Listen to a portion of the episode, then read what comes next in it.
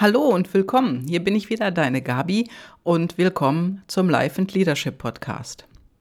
Ja, und heute habe ich eine Frage an dich und die lautet: Hast du einen roten Faden? Ja, was soll diese Frage? Also, ich habe mich früher immer gefragt, oder ich sag mal, ich wurde auch gefragt, wo ist denn dein roter Faden? Und wenn ich so auf meinen Lebenslauf zurückschaue, habe ich auch anfangs gedacht, Mensch, so einen richtig roten Faden hast du gar nicht. Du hast mal das gemacht, du hast mal dies gemacht. Da ist ja gar kein roter Faden drin. Also früher war das noch viel, viel, viel stärker, dass man eine, ja, eine bestimmte Richtung im Lebenslauf immer exakt verfolgen muss. Das war einfach so. Heute ist das mittlerweile und Gott sei Dank auch anders und manchmal blitzt es hier bei uns eben doch noch so durch. Aber was heißt das eigentlich roter Faden?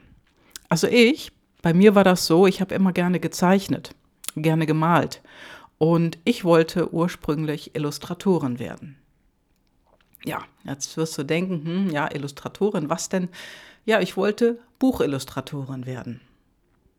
Genau, und das habe ich ziemlich lange verfolgt, auch als Schülerin schon. Und das habe ich immer total gerne gemacht und ich konnte auch gut zeichnen und das hat mir auch alles, alles Spaß gemacht. Und dann wurde ich so ein bisschen, ich sag mal, ich wurde so ein bisschen verwirrt. Ich sag mal, dann gab es die Berufsberatung hin und her, Schnick und Schnack. Da hieß es auf einmal, werd doch Goldschmiedin.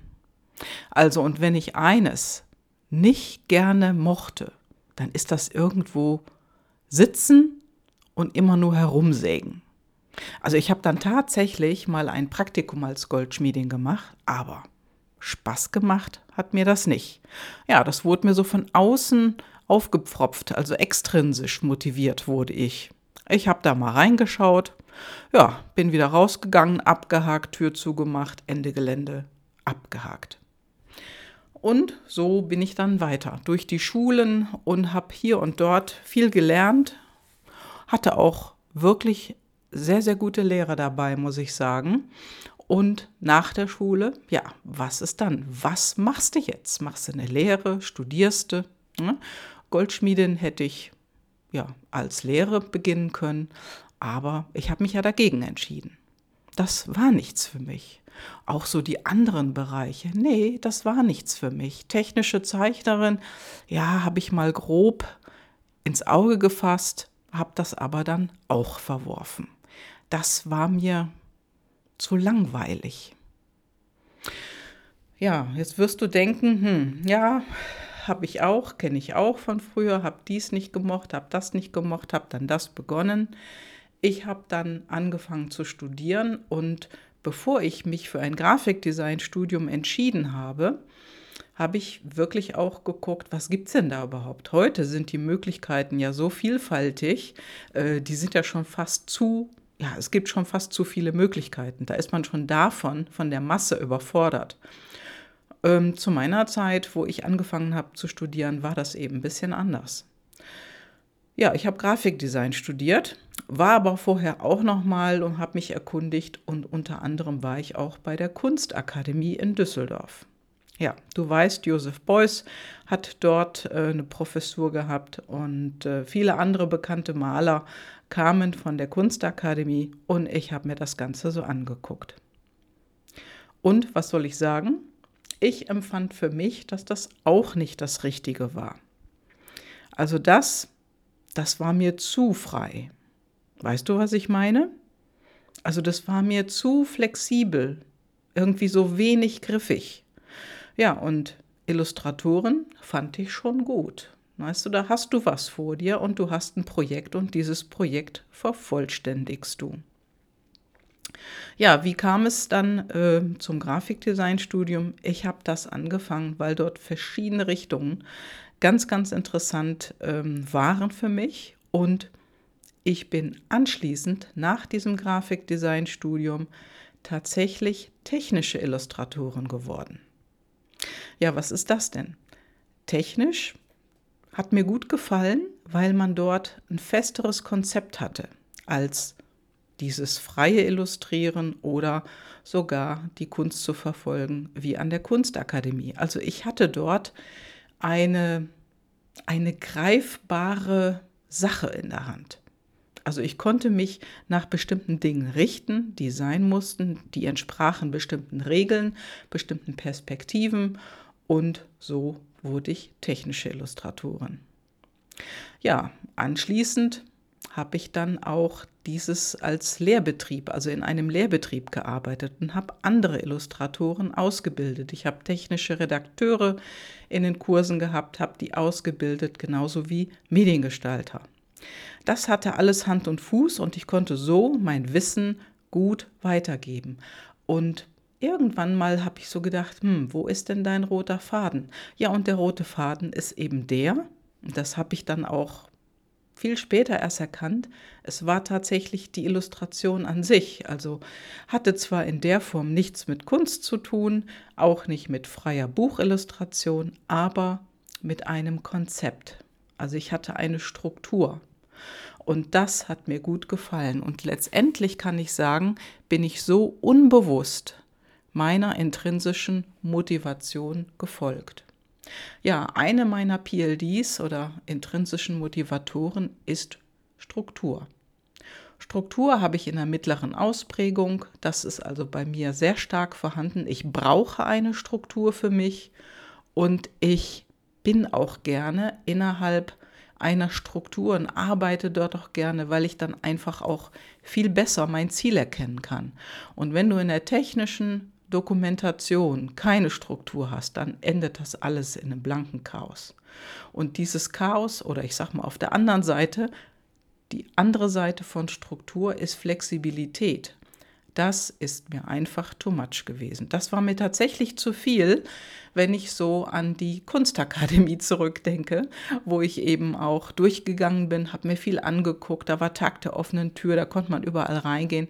Ganz wunderbar und für mich zu flexibel. Also ich konnte damit nichts anfangen. Und diese Struktur, die mir ähm, dann die technische Illustration geboten hat, die hat meinen PLD-Struktur komplett bedient, unbewusst. Ja, und ich habe natürlich noch viele, viele andere PLDs. Und ich habe ja schon öfters davon gesprochen, Aktivität ist der andere und noch ein paar mehr. Und das ist einfach wichtig und das kenne ich eben jetzt seit einigen Jahren, die täglich zu bedienen. Denn wenn ich das nicht täte, wäre ich nicht zufrieden in meinem Leben, nicht zufrieden in meinem Wirken und ich weiß heute, was ich wirklich brauche.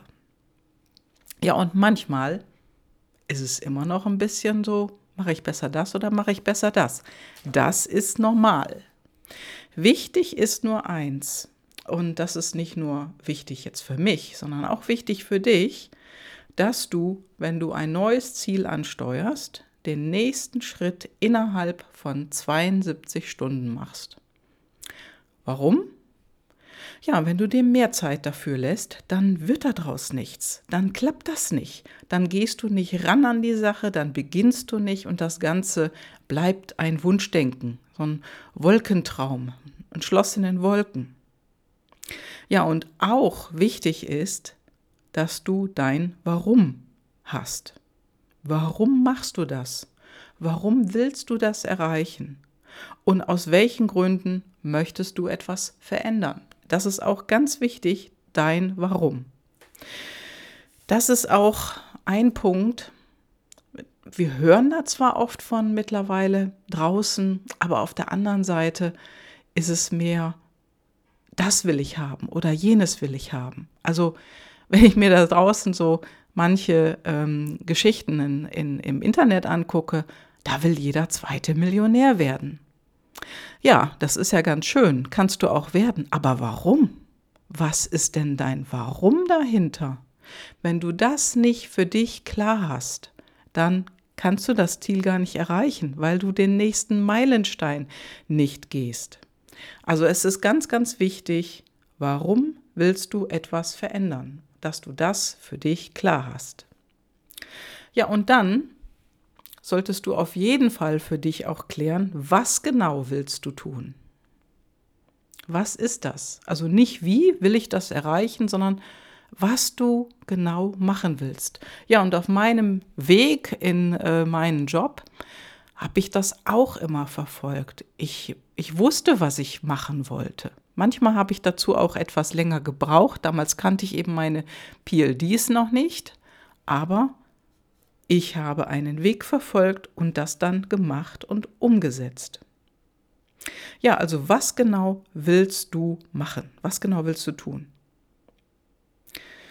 Ja, und wirklich wichtig, dieses Wann, also auch, dass dieser Zeitraum ruhig auch überhalb von 72 Stunden hinausgehen kann, das sollte klar sein. Du musst nur innerhalb von 72 Stunden damit beginnen.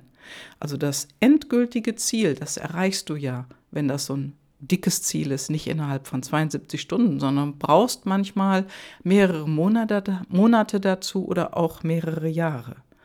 Ja, und wenn du beginnst und du hast ein bestimmtes Ziel vor dir, dann kannst du Meilensteine setzen, also Punkte, die für dich wichtig sind, dass du an diesem Schnittpunkt erkennst, ja, ich bin dem Ziel ein Stückchen näher gekommen. Ja, und das ist ganz, ganz wichtig.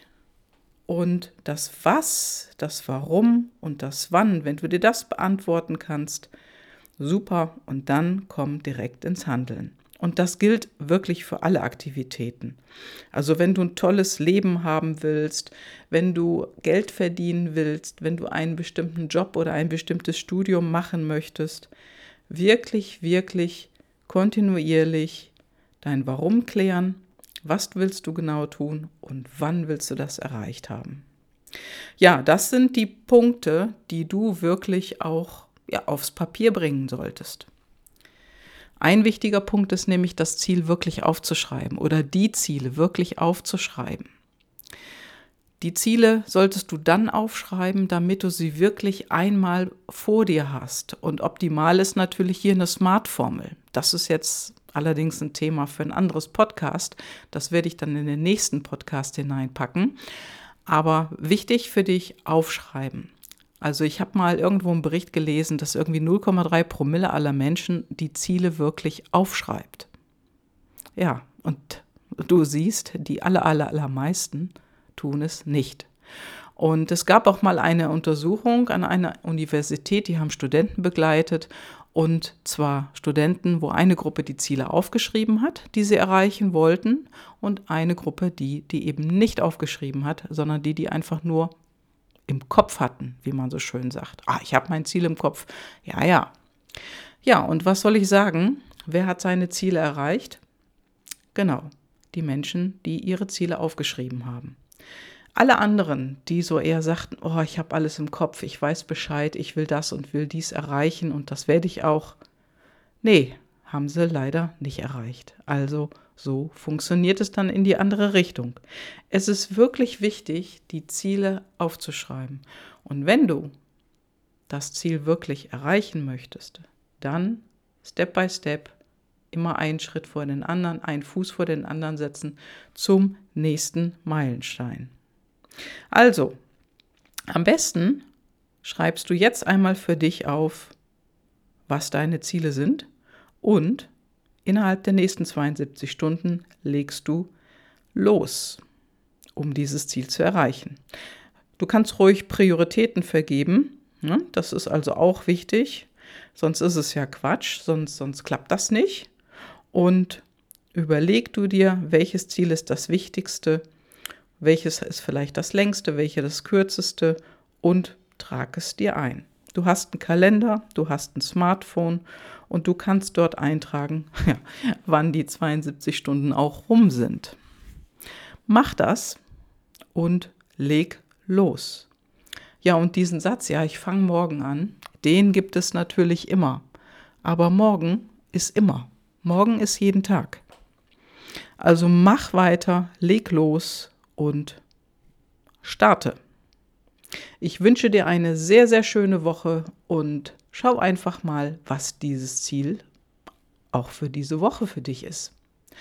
Ja, und wenn du mehr wissen möchtest, dann guck, guck in die Show Notes, klick auf die Links, die ich dort reingepackt habe. Der eine geht zu meinem Impulsabend, dort bist du herzlich willkommen. Und ein anderer Link, den, in dem vergebe ich einen Klarheitscall. Klick drauf, melde dich an und melde dich bei mir. Ich wünsche dir alles Gute und einen guten Start in die ersten 72 Stunden. Ciao, ciao, deine Gabi.